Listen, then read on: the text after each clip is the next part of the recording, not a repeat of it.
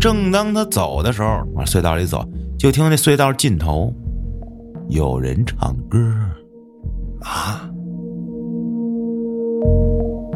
最后说他这死亡率啊，百分之五十，我，活了，好家伙！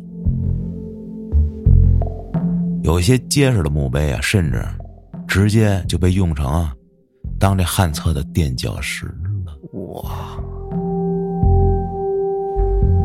一个职业，擦墓碑，啊啊，月入八千。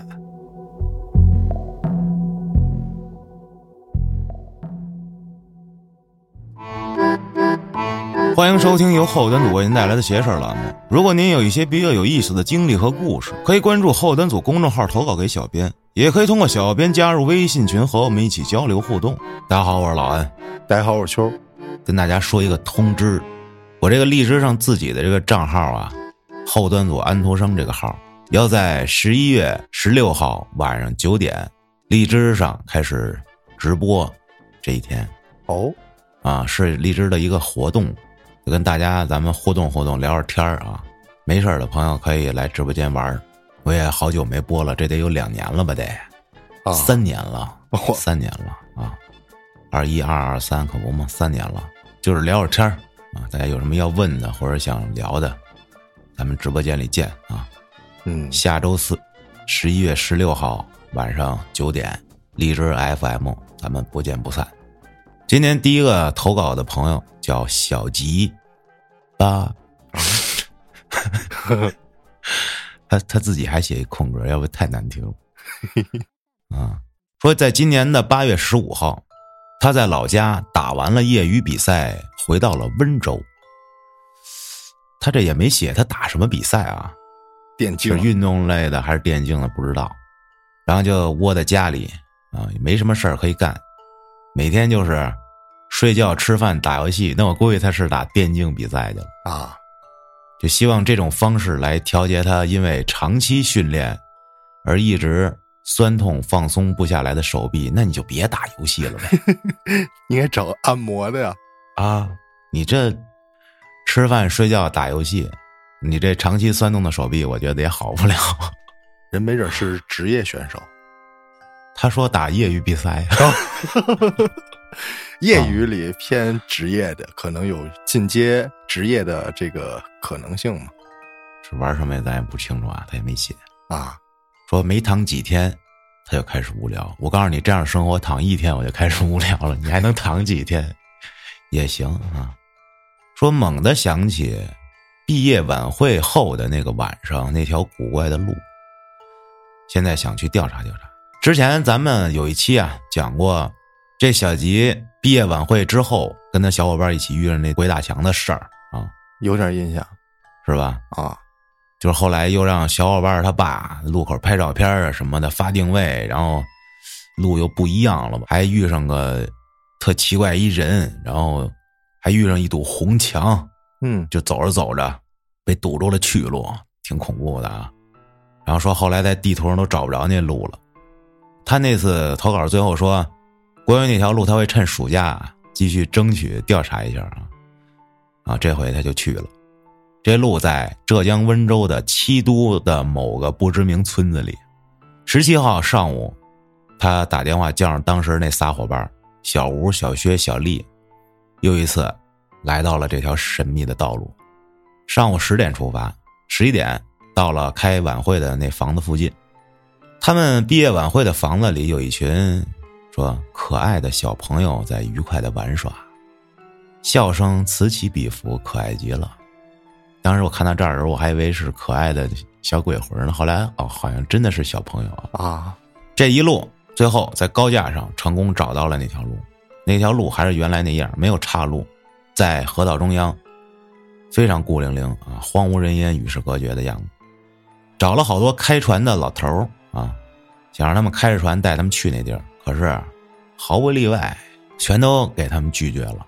没有人愿意带他们几个去那么一个无聊的地方。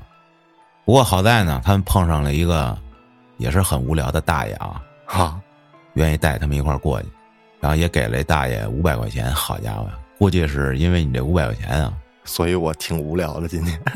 对，船靠岸的时候，大家已经吐的不行了。这开船技术实在不是那个，一行人开始在这路上探索。这老大爷就开始给他们讲这条路的往事，他们这才知道，这条路在很早以前也跟其他路一样，甚至还作为过交通要道。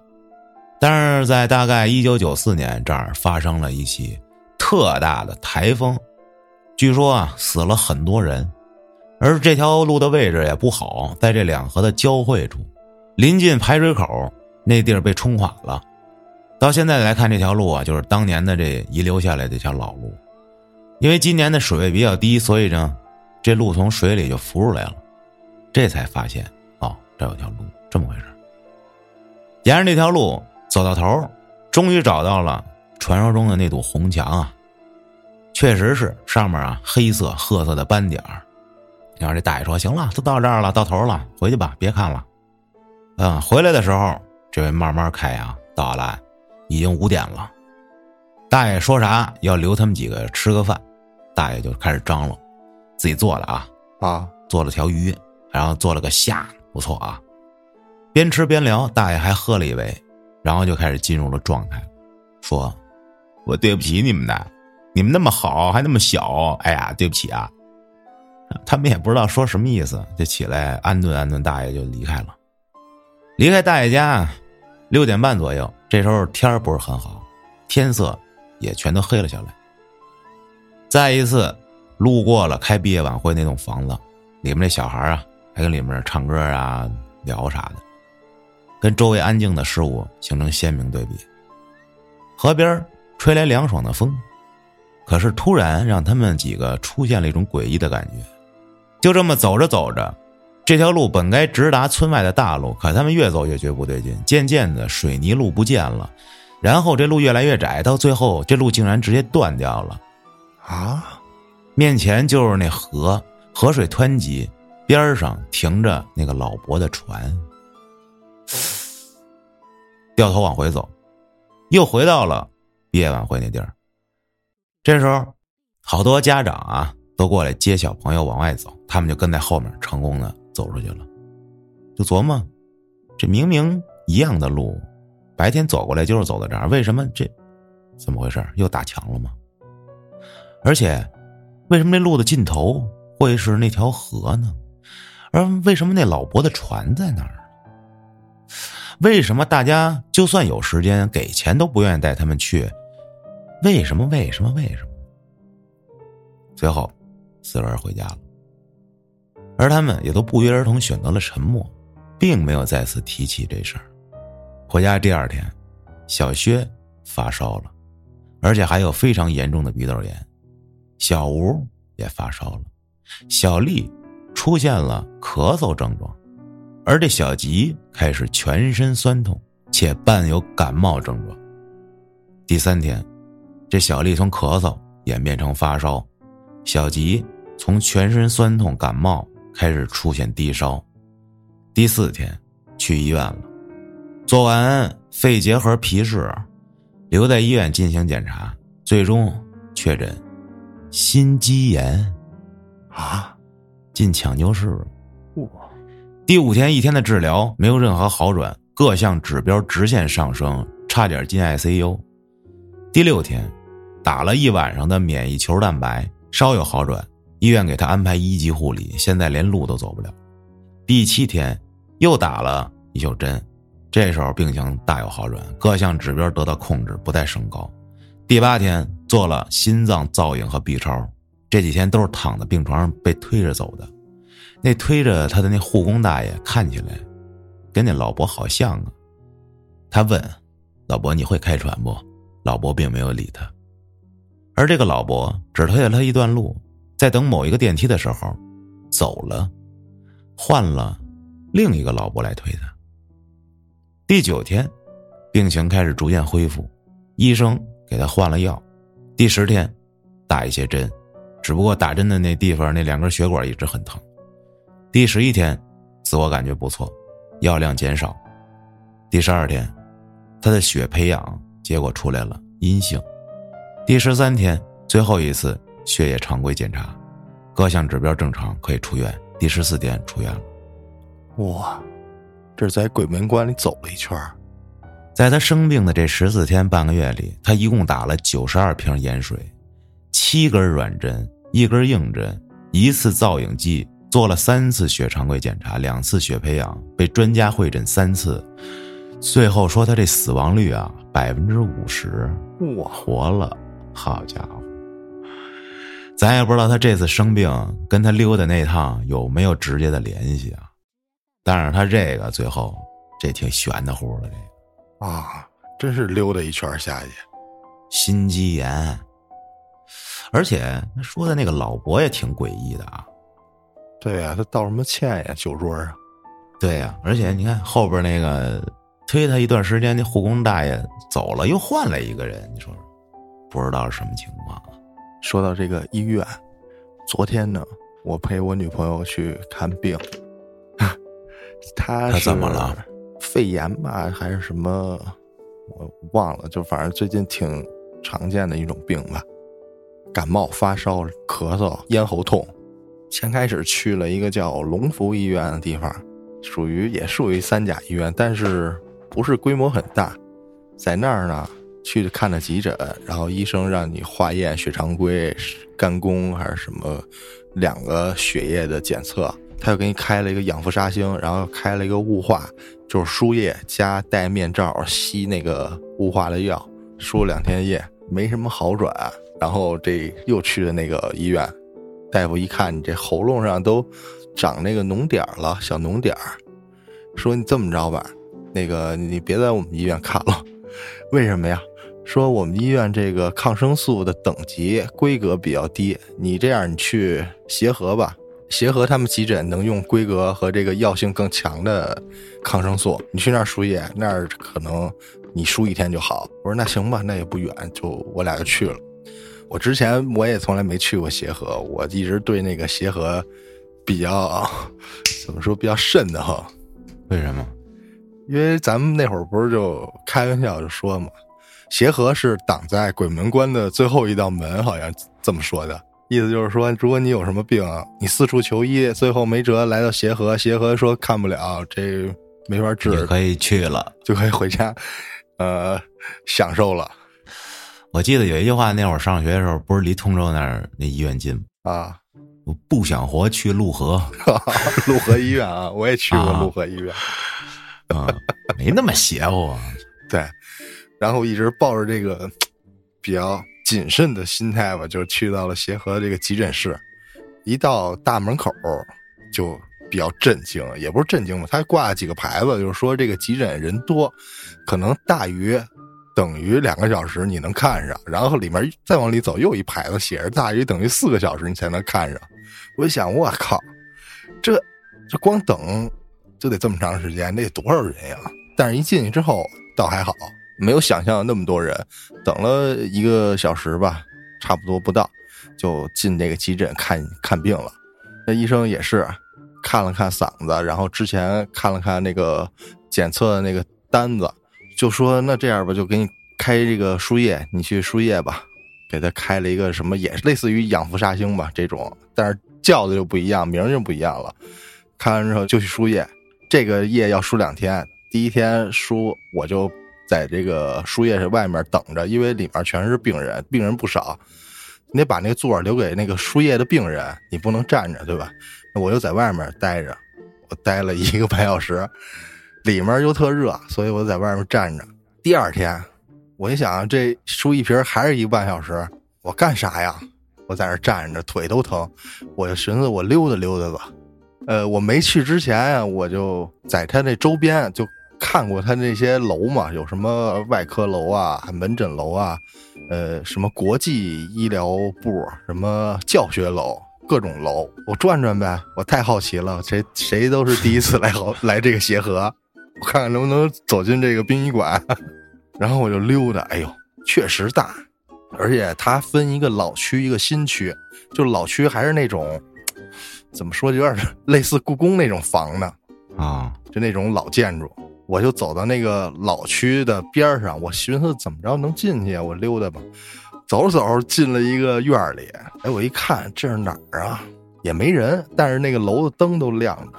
我一看是一什么废水处理厂，但是协和的。我转了一圈，也挺瘆得慌的，因为那个楼也是老楼。转一圈我一看也没有入口，也没地儿再去了，我就出来了。再往前走就是那老楼。我刚想进去，那保安就给我叫那儿了：“嘛去啊？干啥的？”我说：“找急诊。”张嘴就来，我操！那我不能我说溜达吧？我操！啊，他说急诊，急诊在那边呢，往那边去。这这，你说没事我就走这儿。这两个方向啊。啊，我哦哦哦，我说这儿怎么不能进呀？他说这好像是变成宿舍了。我说那行吧，啊，然后我就去溜达。我整个在那协和里面溜了一大圈门诊不是关了吗？因为到点他下班，只有急诊那个楼是灯火通明的吧？他那个楼啊，巨高，得有个一二十层那么高。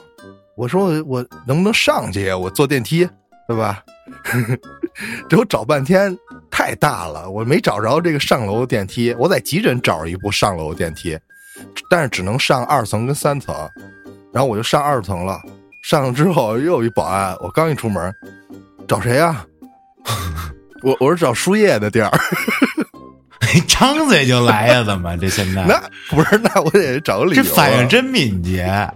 他说不行不行，这是病房，这是那个留留观区。我说哦，那那我说那输液在哪儿啊？他说在一楼呢。我说哦，那行吧。我说谢谢啊。走了不让进，你说。然后我就走到那个外科楼去了。外科楼我没找着向上的电梯，因为已经关灯了。我就找一部那个去停车场的。我去看看，我说。我就想下停车场看看，我说协和这么有名肯定病人不少，这家属也得多。我说看看底下有什么好车吧。结果我下去，拢共没有二十辆，感觉挺大的停车场啊，二三十辆也就那样。上还是上下层的那种，一个车位两个上下层那样的停车场。我在停车场里边溜达一圈，后来也没什么有意思，我又又上去了。我听出来了，你是真够蛋疼。哎呦，我想问问你，这期间你一共溜达了多长时间？溜达了将近一小时吧。那你媳妇儿干嘛呢？输液呢？你不陪陪她吗？都是别人，都好多人陪着呢，好多病友。那他又不认识，就是你那儿没有地儿，你知道吧？都是人，太多了，就是不想理他呗。不是没地儿待，你知道？要么就在那蹲着，要么在那站着，而且屋里特热。我觉得你这个问题的根源啊，就是在于你不想在这待着。对，啊，我我觉得套用一个故事来形容你这个事儿吧，就是嗯，街头采访一大爷，那个周末啊，你可以出去玩儿，嗯，给你三个选项啊，A。跟你的媳妇儿一起出去，大爷没听完，，B B B B B，！我记得你就是那大爷，别给我找借口。我告诉你，那会儿我有女朋友的时候，我陪她等那个化验单的那结果，照的是是腿吧？啊，溜溜，我陪了她坐了四个小时。他跟那睡觉，我也不能睡，我们俩我们俩不能一块儿睡，坐在那儿，东西丢了，啊，没地儿坐，都是病人，那你就跪他面前给他捶腿，你连跪的地儿都都啥也不是，闭闭闭闭，其实主要是就是对这协和这地儿太好奇了，就一走到这个协和附近，老想起就是刚才说那句话，所以特想去看看到底有多。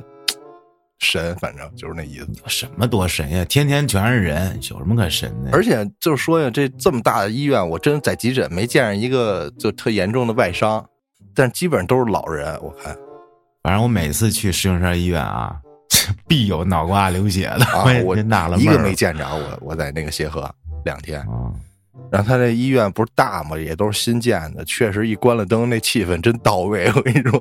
是那肯定，人也不多，你就自己在那楼里溜达溜达。哎呦，那一会儿那儿灯啪关了，你 就一惊，这他妈的真真是带劲。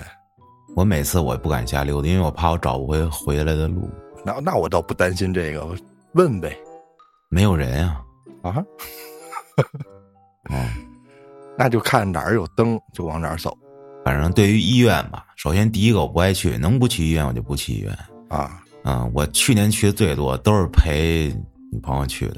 哎呦，去年尤其是赶上最后的疫情，他到哪儿，你知道，在一个医院里进一个口就让你扫个码，进一个口儿扫回码。嗯，我我这非得进那门让我扫。我说大哥，我我来了，我都扫三遍码了，我都走到你这儿了，你还让我扫码？那前面那那仨都白费呗。他好像是让你扫一码，让截一图。反正是哎呀，啊不提了。嗯，来，咱们讲下一个故事。下一个投稿的朋友叫玉坤，我记得是不是之前也讲过他的故事？应该是讲过啊，嗯讲过不少呢。也是因为疫情啊，这玉坤当时开的那间小超市倒闭了啊，转让出去了。哎呦，这一年也很难呀，就实在是没营上了。那怎么办也得活着呀，找份工作吧。就在附近的一家洗浴中心找了一份搓澡工的工作。这跨度有点大是，啊。哎呦，小小超市老板成了澡工了，嗯，这也跟你那个著名知名大主播 变成小保安了，啊都是疫情闹的哈。嗯因为临近年底啊，就想着先做到来年二月份，再重新找工作，先拿这顶着。话说这家洗浴中心啊，一楼是澡堂子，二楼是娱乐中心，有 SPA、洗脚、按摩之类的。三楼员工宿舍，上班时间下午一点到夜里一点，十二小时。洗浴中心二十四小时营业，所以有时候晚上啊要轮流值班。有的客人会在凌晨三四点钟过来搓澡。那天呢，哎，这晚上刚好是玉坤值班，凌晨三点半，休息室听见啊有人叫：“哎，搓澡来！”就走了出去，就看见啊两个青年小伙儿架着另一个小伙儿进来了。这俩嫁人的啊，脸红脖子粗，满身酒气，嚷嚷着啊搓澡搓澡，就问你这三位都搓吗？其中一说：“给我兄弟来一全套。”嚯，给我拍这拍那。另外一个小伙说：“师傅，麻烦给他搓干净点啊，楼上小妹儿还等着呢。啊，记我账啊！”说话期间，中间这人始终低着头，这俩人架着，往搓澡那床上一扔，就上楼了。这趴在床上这人啊，始终也没看见他正脸但是通过他整个这个样子啊，身形看起来三十多岁，身材中等，有点微胖，有点小肚子。这个搓澡这床啊，头的那位置有一洞，这不脸就趴在那儿吗？嗯他就把这个客人的身体扶正，就按正常的这流程给给搓。搓的时候还问：“这水温怎么样啊？力道够不够啊？”问了这么几句也没搭理他，心想：“哎，赶紧弄完了回去睡觉了。”这也没多胖啊，但是这人身上还挺油，这搓澡巾啊，在后背还打滑。哎呦，这时候就该跟他说了，搓泥宝给您用了啊，哎，这二十五啊，搓泥宝。啊，那倒不贵。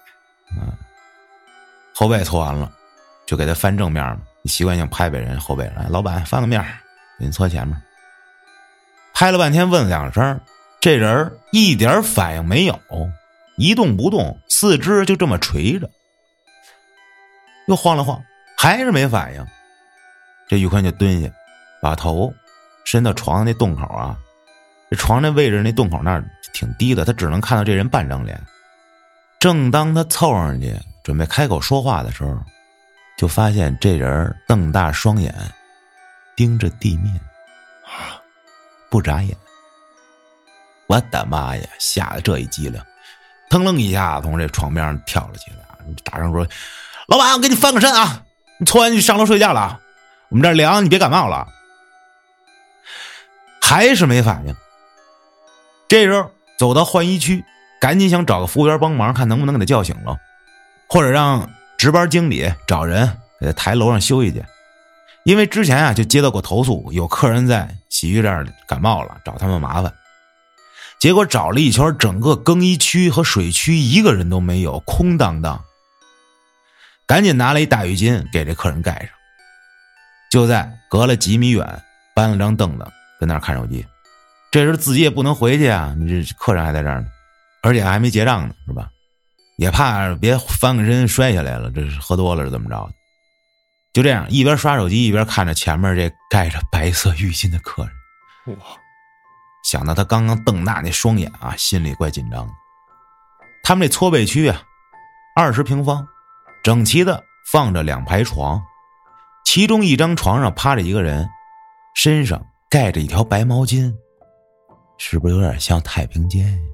是啊，这时候凌晨四点多，太困了，从头天下午一点上班到现在了啊，转一圈儿，趴那儿睡着了，啊，半睡半醒，突然一个机灵，腾一下坐起来了，揉了揉腰，哎，发现面前床上那个人已经不见了。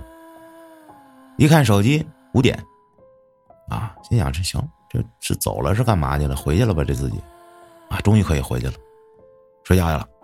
早上八点吃完早点，接着睡。正当他熟睡的时候，被外面这警笛声和楼下嘈杂的人声吵醒。推开窗户往楼下一看，乌泱泱站了一群人。我靠，又打架了吧？这个，他们那儿啊还 KTV，经常喝酒闹事。这时候救护车也开过来了，他这三楼呢，只能也看个大概啊，索性到一楼凑凑热闹。到了一楼大厅，看到门口的保安大哥，就上前问啥情况。保安一脸凝重：“昨晚咱店里死一人，啊，猝死。刚才老板说了，谁瞎说开除谁。”听到这消息，心里咯噔一下，心想：该不会是我昨天晚上那客人吧？因为当时凌晨三点多，到现在也不过半天时间。而说话这功夫，警察跟店长走了出来，后面跟着俩小伙子，而这俩人，不就是昨天晚上搀人那俩人吗？整个人当时都是懵的，当天就请假去老乡那儿住了几天，才缓过神来。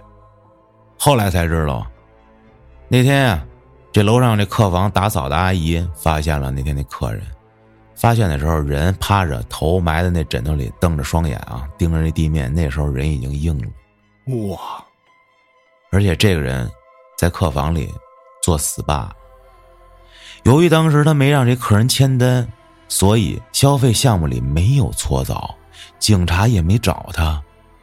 最终，洗浴中心老板花钱把这事儿摆平了。哦，这是起案子呀，合着不是他怎么上的楼啊？事儿啊，是不是他那俩哥们儿给他扛上去的呀？不知道，这属于喝死的吧？这个。估计是你想他搓澡的时候就跟那瞪着眼，估计已经快玩完了，这这情况是，没准是来的路上就挂了啊，不是他搓澡的时候应该还活着呢，啊。然后上楼去之后死死在屋里了，我的妈呀！就等于说那做 SPA 那服务人员按着呢，没准按的是一尸体。对，没错，哎呦，我的妈呀！这真行！我靠，哎呦，你说就这喝完酒老爱去酒后洗澡的这事儿，我觉得啊，咱倒不说别的，就是说，如果你喝挺多的，然后你再一洗澡，这加速你血液里面那酒精循环，我觉得挺容易，就不太好，我感觉。啊！所以我喝完酒我都不去洗澡。喝完酒应该直接睡，然后第二天再洗。有好多人们都喜欢喝完了，然后再泡澡堂子去，跟哥们儿一块儿就二场嘛。你这二场还不是唱歌去呢，喊两嗓子酒也下去了对，啊。可能一个地儿有一个地儿的这个习惯。嗯，或者你要没喝太多行，你这都喝成这样了，就别拉着洗澡去了。我操，对啊，你这跟他喝酒有连带责任都。那可不嘛，赔钱得。嗯，我刚刚听这玉坤从老板变成搓澡工 那会儿，我突然想到一个视频，我笑不是因为这个职业好笑啊，是因为想这视频特别逗，就是东北不是有这个搓澡文化吗？啊，嘿嘿，那那哥们儿我不知道那是不是段子，他一兄弟问他干嘛呢？怎么还不来呀？是微信，他有语音输入，说你等会儿的，我跟我这儿这个搓澡的师傅没完，必须必须得干的。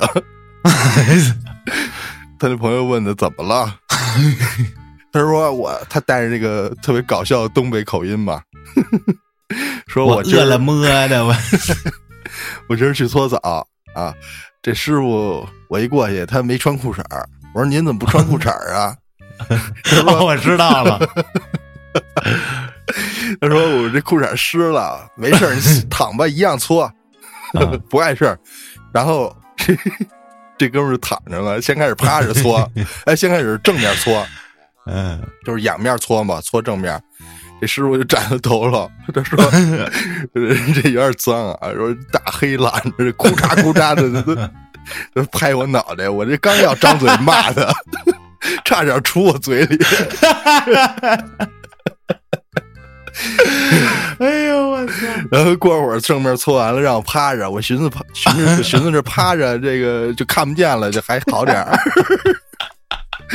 这搓还站我脑袋那儿，咕嚓嚓的帮我脑袋。然后过一会儿，我这脑袋上一热，我一摸，黏不拉几的。我问他什么呀？师傅跟我说是洗头膏儿，我说他妈洗头膏哪有热的呀？说你甭管了，兄弟，今儿我必须得干他。我操！这太脏了，这个。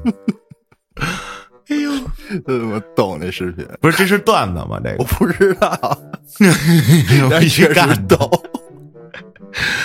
哎呦，只要是东北人，他说这个形容一个事儿，巨声情并茂，你知道吗？明白我操！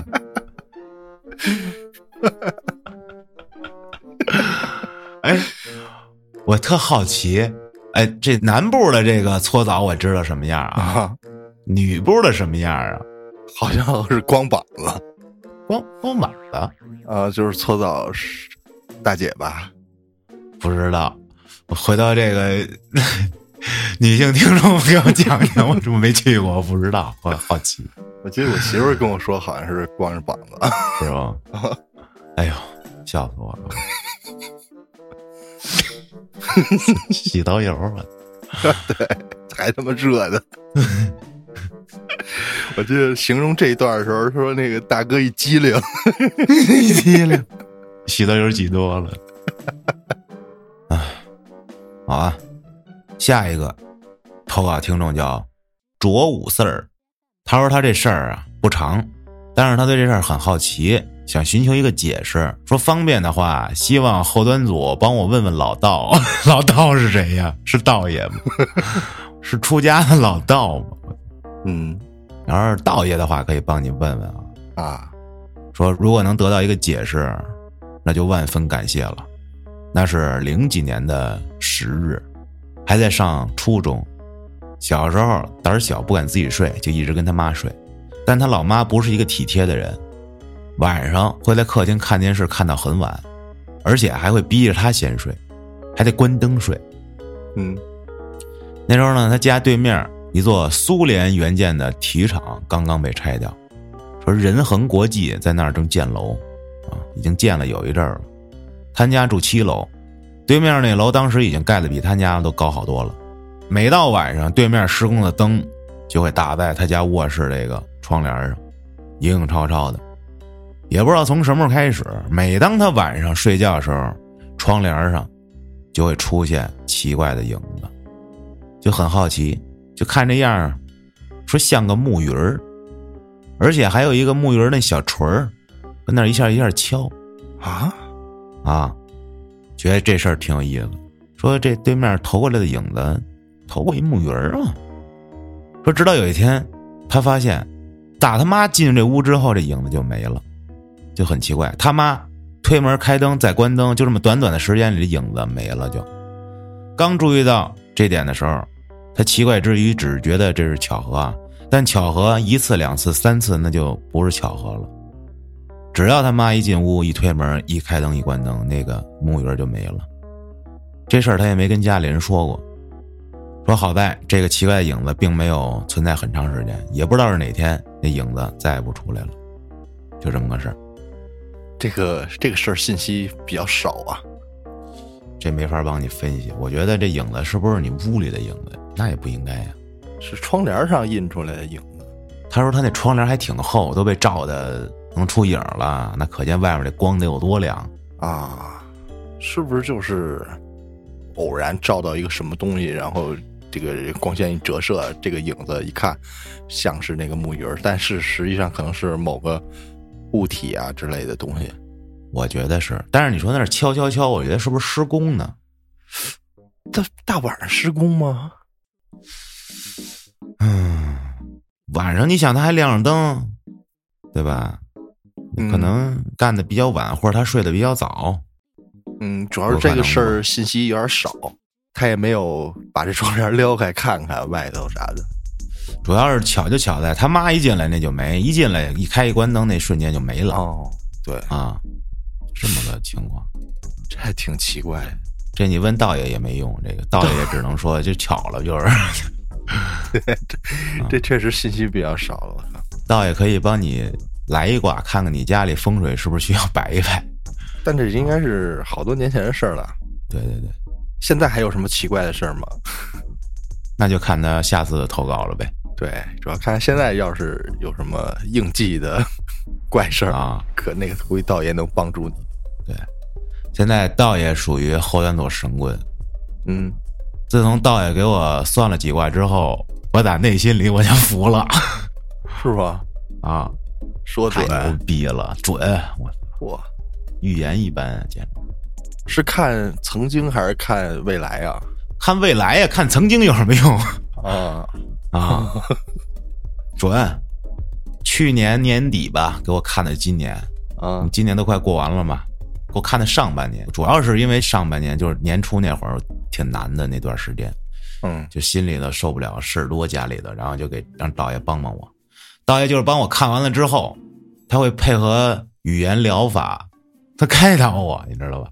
啊，而且道爷那种开导啊，不是那种说教，就是他说的话都特别通俗，都特别真实，就挺贴地气的，然后你也比较好接受。就你，你如果说对一个人，呃，有很强的信任，或者说你对这人放心，他说话好使，就是对你来说，嗯，就能听得进去呗。呃，对对对，所以说你找一个，嗯，就需要倾诉的话，找一个，嗯，非常怎么说？不说不不叫信得过，那句话怎么说来着？叫，就是你觉得这人你特信他，你特服他啊，让他说两句，尊重、尊敬。是吗？就好使。你比如，比方说啊，有一个大师，你为什么大师说一句你就信？因为你特服这大师，你觉得他说就是对的。所以说，身边朋友得多点这样的人啊。就在你困难的时候，朋友需要互相帮助嘛。这时候你找到你的好朋友，人家两句话就能给你劝动了啊。说心里话还是得分人，我觉得。嗯，接下来投稿的朋友叫莫。说这是他从学校出来实习的第一年，当时干地铁维保。说这天晚上三点多钟睡得迷迷糊糊的，一个电话给他叫醒了，说这站内啊报故障了，让他过去处理去。这每个夜里都有值夜班的，那天晚上这上夜班的离那站点有点远，所以啊班长就给他打电话让他去。起来抽根烟洗把脸，不大情愿，披上这大袄就去了。到了这站门口报备一下，然后让里边人啊把这门打开才能进去。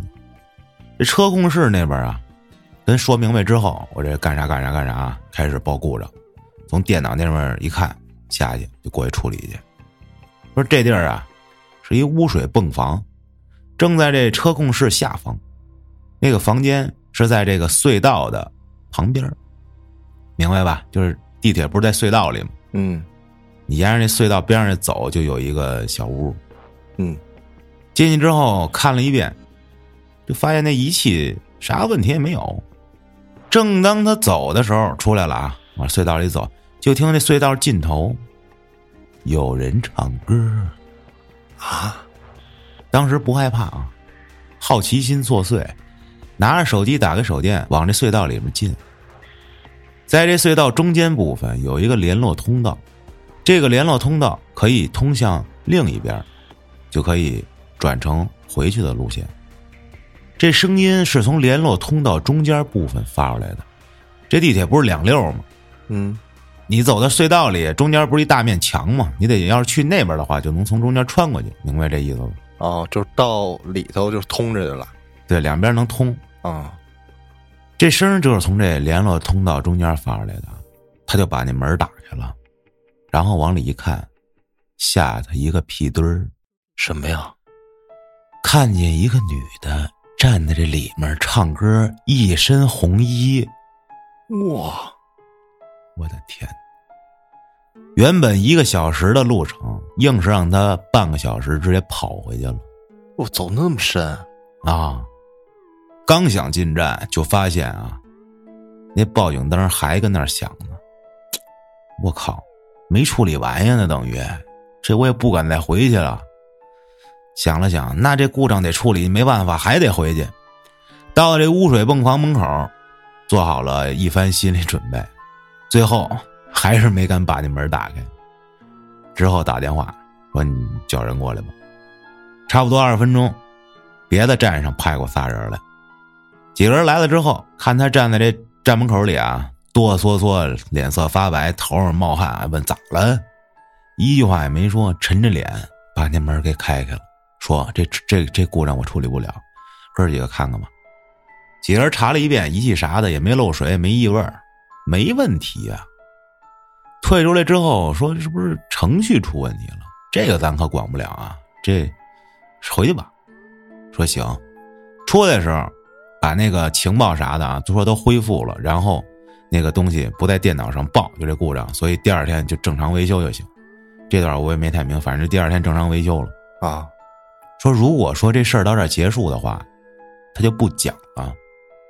干了一个小时，出了站，在那站门口后边不是有可以坐的台阶了吗？嗯，四个人坐那儿抽烟，一根烟抽完了，这仨还要去别的站继续轮流值班，打了个车就走了。这三人上车之后，一个是坐司机旁边的副驾，另两个坐后边。司机旁边的那个一直朝他这边看。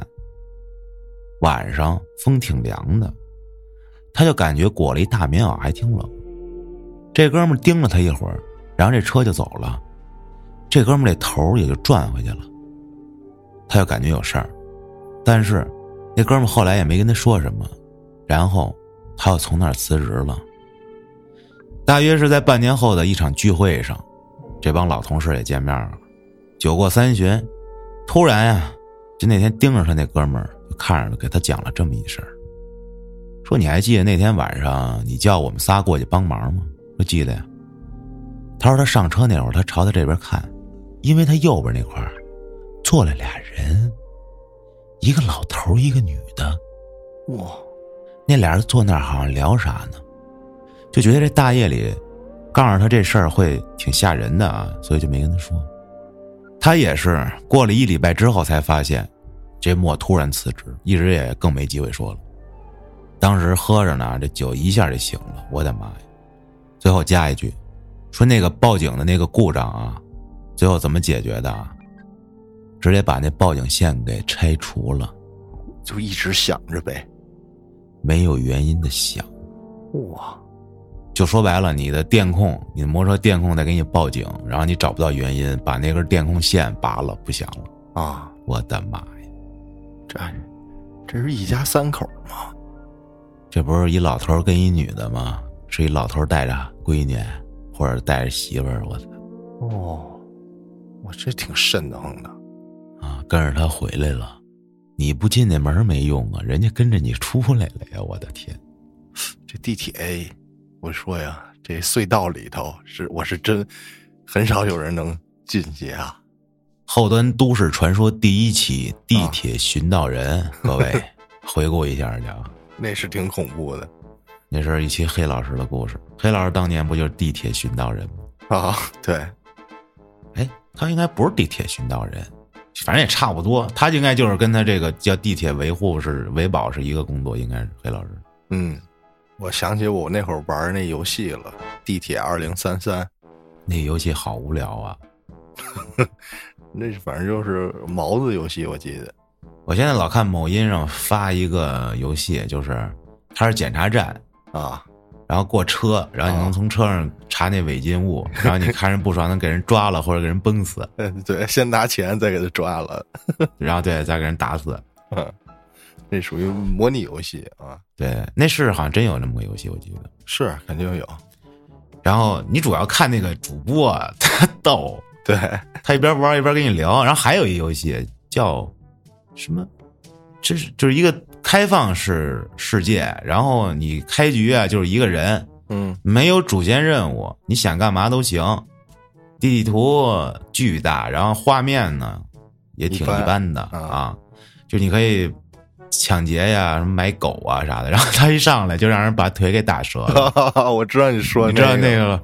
那好像 Steam 能买吧？呃，对，那好像是一个独立游戏，做的挺大的，挺硬核的，反正那 UP 好像叫什么冯冯，啊，对对对对对，嗯，大哥解说倍儿逗，对他做那个解出来之后 太逗了，安了一假腿吧，买错了赛博的，对，买买的是好腿的那一条腿，然后他把好腿给给打折了，把那假腿装上了，然后安了俩假腿啊，然后跑得巨快，啊，哎呦，乐死我了。然后他拿骆驼当背包，对，然后扛了一堆死骆驼，呃，对，然后这骆驼拿回去当背包嘛，回去卖东西，然后把骆驼放地上拿东西，然后骆驼消失了，对对对对对，捡了一堆东西，捡了好几个小时啊，然后那个他买了一堆狗，啊，买了一堆狗，然后想去攻击那个路上的那个商队啊，是干嘛？大怪物。然后刚买回来，发现已经没钱了啊！啊，买完了没钱，狗饿了，开始给狗弄吃的，然后又穷了，逗死我！呃，对，他那个人物还巨逗，长得还特逗，呃 对，画一画一脸那个油彩，还弄一个墨西哥那头发，嗯，然后俩弹簧腿。主要那哥们儿那解说太逗了。对，就那种默默的、安安静静的那种，也是新新的一个 UP 啊。哎，有意思啊。前段时间看这个奇葩职业，嗯有一个职业擦墓碑啊，啊，月入八千。哇，然后这个视频 UP 他就是对这些职业进行一个怎么说呀，面试吧，给大家排排雷、避避坑。嗯他又去这个了，去一个面试，然后这面试说，这首先你得有胆儿大，怎么怎么着的，因为咱们得墓地工作，有时候可能需要加班儿，这个会拉点晚儿，能不能接受？然后说都 OK，没问题。那这个工资怎么算呀？工资是有一保底，然后有提成儿。这提成儿是怎么算呀？这提成儿是擦一块墓碑或者擦一块那个地儿吧，那墓地擦一个墓地给五十。这大哥一听这个来劲了，说：“这个我申请加班成不成啊？这个你们有几个区啊？我都擦。多擦多赚呗。”对，人说不行，那个有也有其他的员工，不能让你一人都干了。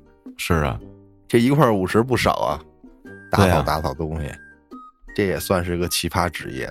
其实有点心动，我想去。猜五十，这就算擦的少，它也不是一个怎么说呀？我感觉也不算是一个脑力劳动，也没有什么技术壁垒。这工作就打扫卫生呗。然后还有一个就是，你工作的时候不要吃贡品。说有的那个来扫墓的人会带一些特别好的东西，什么茅台呀、祭祀，你这个千万别吃那上木贡品。这嘴要不老实。有时候确实有那好酒，啊，你这喝一口，尝尝啥的，那不太行啊，这这这太忌讳了。这个。嗯，疯狂的偷吃你的贡品。接下来投稿听众大头，之前啊、有两回也讲了他的故事啊，今天来一个新的，还是自己的一事儿。当年啊，他毕业之后，被老爹安排在一个暗无天日的厂房里工作，因为地处四环外，所以每天的班车就两班儿，早一班晚一班。有时候不加班的时候啊，还要客串司机开班车。啊，这班车也不是大家想象什么乘坐五十人的那种大巴啊，是五菱宏光，国产神车。开面包车拉一车人已经成了每天的梦魇，对他来说，日子就这么麻木的过着。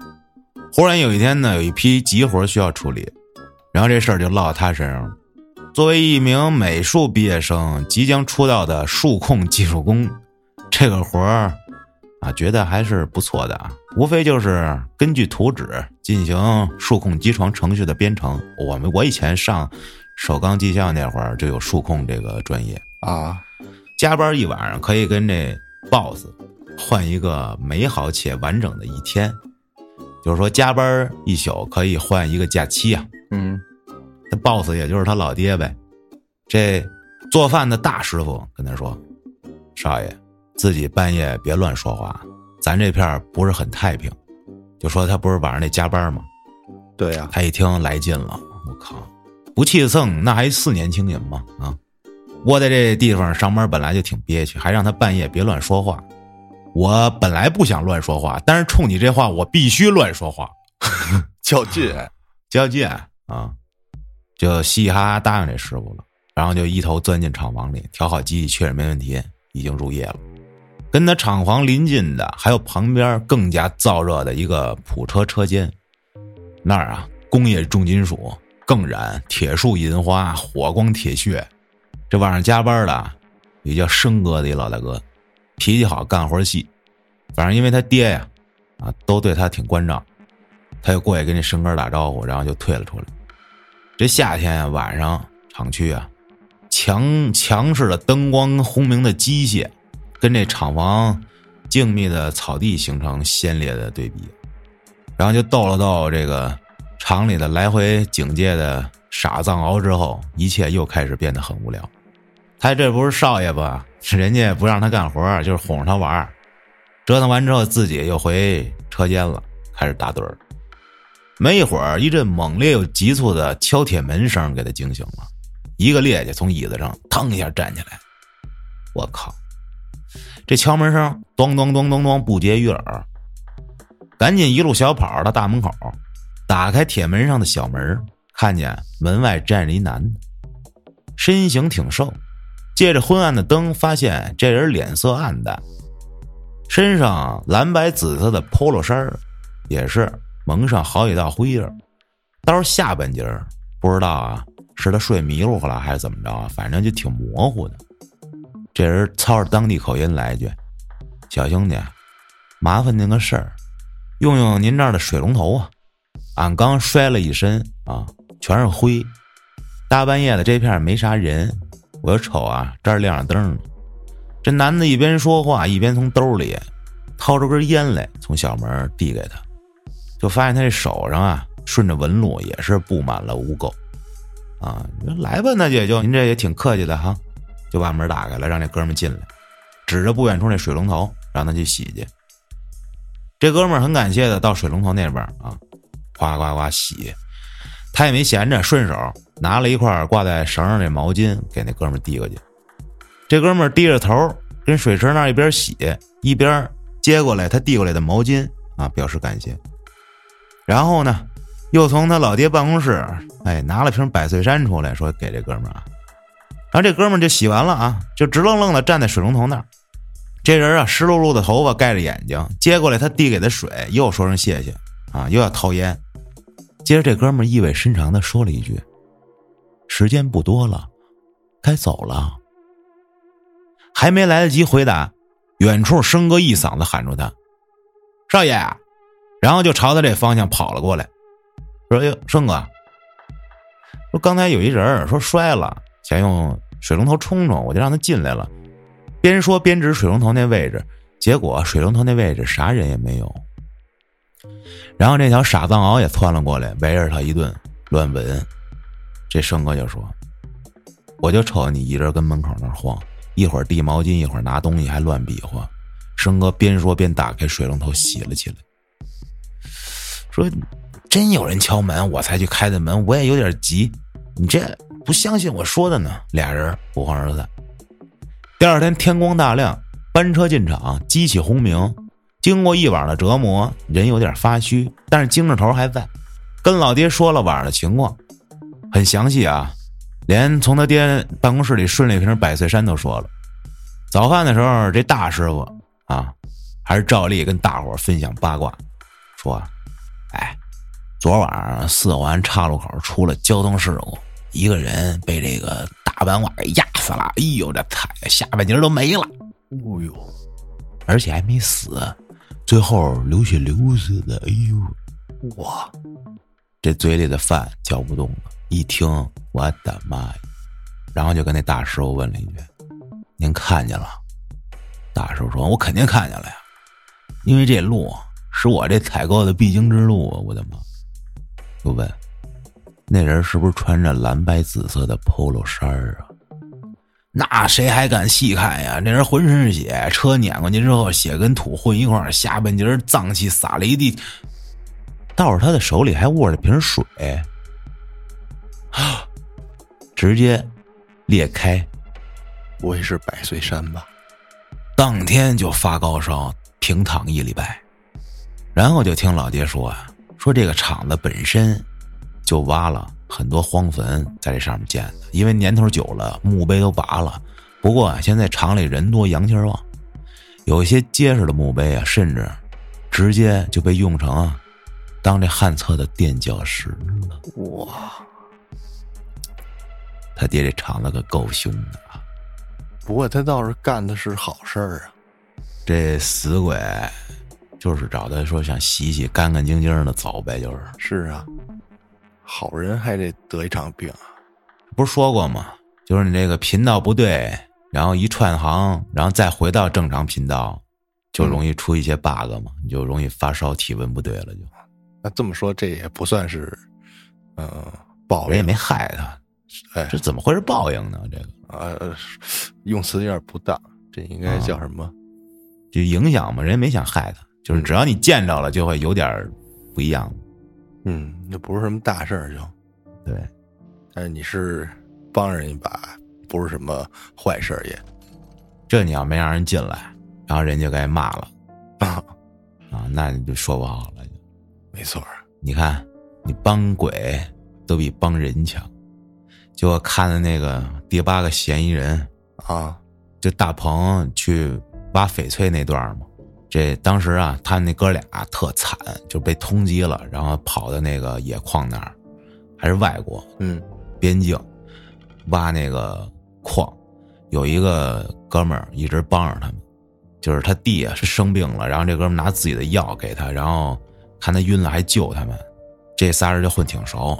然后这人呢是这个他们工地里唯一一个没带亲戚的，就一个人，因为人家可能哥俩来的或者什么的啊。啊，这人就一个人，然后自己有证件，结果这俩逃犯就想说，咱得回中国呀，但回去得有个新身份，谁也找不了，就只能要这人命，把这人给砸死了，然后把他身份给盗用了，哇，真他妈就把自己恩人，啊，给弄死了。哎呦，这就是回报。对，回报给你，就给你送走。我觉得我帮一只动物，这动物不会害我，但是我要帮一个人，说不好。然后最近又看了一电影，叫《最后的真相》哎，耳熟啊，我跟你说过，啊，黄晓明、闫妮演的。这片儿给我看恶心了，你知道？我很少有一个电影能给我看的我巨恨或者特烦、特恶心里面的一角色，就是也说明这个角色塑造的还挺成功的。嗯嗯，哎呦，这片儿也是今年新上的啊。闫妮演一个小姐啊，有一孩子，后来呢认识一老头儿，俩人就搞黄昏恋。他那儿子呢，好像是有先天的皮肤病，就是一直得花钱治，嗯到最后如果不治就死，反正那么个情况。他这儿子就属于我当时就特恶心他这儿子这角色，真的巨傻逼。就说他啊，从小这个因为皮肤病，长得巨丑，好多人都不喜欢他。再加上他得跟他妈一块儿出去上班，他他妈当时是舞厅里坐台嘛，嗯就天天接触的乌烟瘴气那环境，这小孩从小学会偷东西了。但是他妈虽然说是这风尘女子，但是对他还是很在意的，只不过表达方式没有那么的大众化啊，那种爱啊。反正这孩子呢，就可能说产生点心理障碍，长大了之后吧，就开始写歌啊，这个网上发自己歌，弄得也不错。但是呢，就一直处于一种自卑的心理。这事儿是怎么回事啊？我也不能剧透啊，我大概讲讲，就为什么讨厌这人。因为黄晓明当时是一律师，他有一搭档是一女的，一女律师，说要查查这小子去，说怎么接触他呀？说我是你粉丝，我听你歌啊，这个人见面吧，然后线下见面了，见面说去你家看看去，哎去了，到家里之后就要强吻人家，然后人女孩说，人女孩本来就是过来，说那个探探你底的，不是说真跟你约会来的，嗯，他要强吻人家，然后人女孩拒绝了之后。回答他也挺给他面子，就说我觉得咱俩太快了，你别这样，没毛病吧？挺给你面子了吧？没过去给你大嘴巴是吧？是啊，结果这哥们不干了，这是第一次恶心到我，是这么说说，你见我就是想跟我聊聊天是吗？你来我家干嘛呀？那你啊，你来我家不就是想跟我弄吗？我现在这你妈什么逻辑呀？然后他又开始要强上人家，然后就开始反抗，就最后黄晓明过来给救了，给小子绑起来，这小子开始牛逼，闹喽啊，这那的哎，然后遇上那横的也怂了，就说啊，我妈该我的啊，她生我，她毁了我一生，她就得给我花钱治病啊，我得活，要我就死了，她死不死没关系，反正她都答应给我钱了，就得给我花钱治病，真的，这给我听的我这个气呀，逆天发言。哎呦，给我气的！最后这案子反转来反转去，更气死我了！真的，我建议大家看看去啊啊！好片不错。这是近这些年吧，黄晓明终于拍点不错的了。以前的太油腻了，演的我这本来特喜欢黄晓明，那会儿演《神雕侠侣》的时候是吧？嗯，也不知道后两年怎么了，成了一线之后越来越油腻了，霸道总裁。啊，这回演的还是挺好，然后。每一个角色都有升华，我为什么听这故事？我想起那个《最后的真相》这电影啊，啊，就刚才故事不是帮一鬼吗？鬼是吧？对，那个《最后真相》那电影就是最后是你帮了一个人，你甚至于说拿自己命去帮他，然后他呢不领情也就算了，还特别的自私，然后无可理喻，还要弄死你，最后啊就。哎呦，气死我了！这电影，不过真是好电影啊，真敢拍呀！待会儿我看看，嗯，真是不错。最后的真相推荐一下。本来这个最后真相这电影啊，我想拿出来搁《夜访安徒生》里，然后配合一起案件聊一聊的。算了，我想想还是不聊了。为啥？因为一聊那片儿吧，必须剧透，你知道吧？啊，要不聊不明白，所以那就是这么扯一句也就过去了。咱这期也算是个。光棍节特辑吧，啊，虽然说没讲任何 光棍什么有关的故事，不大家照照镜子吧？啊，我估计现在啊，此时此刻光棍节，十一月十号、十月十一号正听咱节目的啊，嗯，你能无聊到听咱节目，那你必定是光棍 太这话太太超过了，啊，行了，这一期也聊到这儿了。感谢各位的收听，咱们下期再见。总有人悲喜，凌风来缠绕我魂，然后这曼妙世界，自我这幻妙的。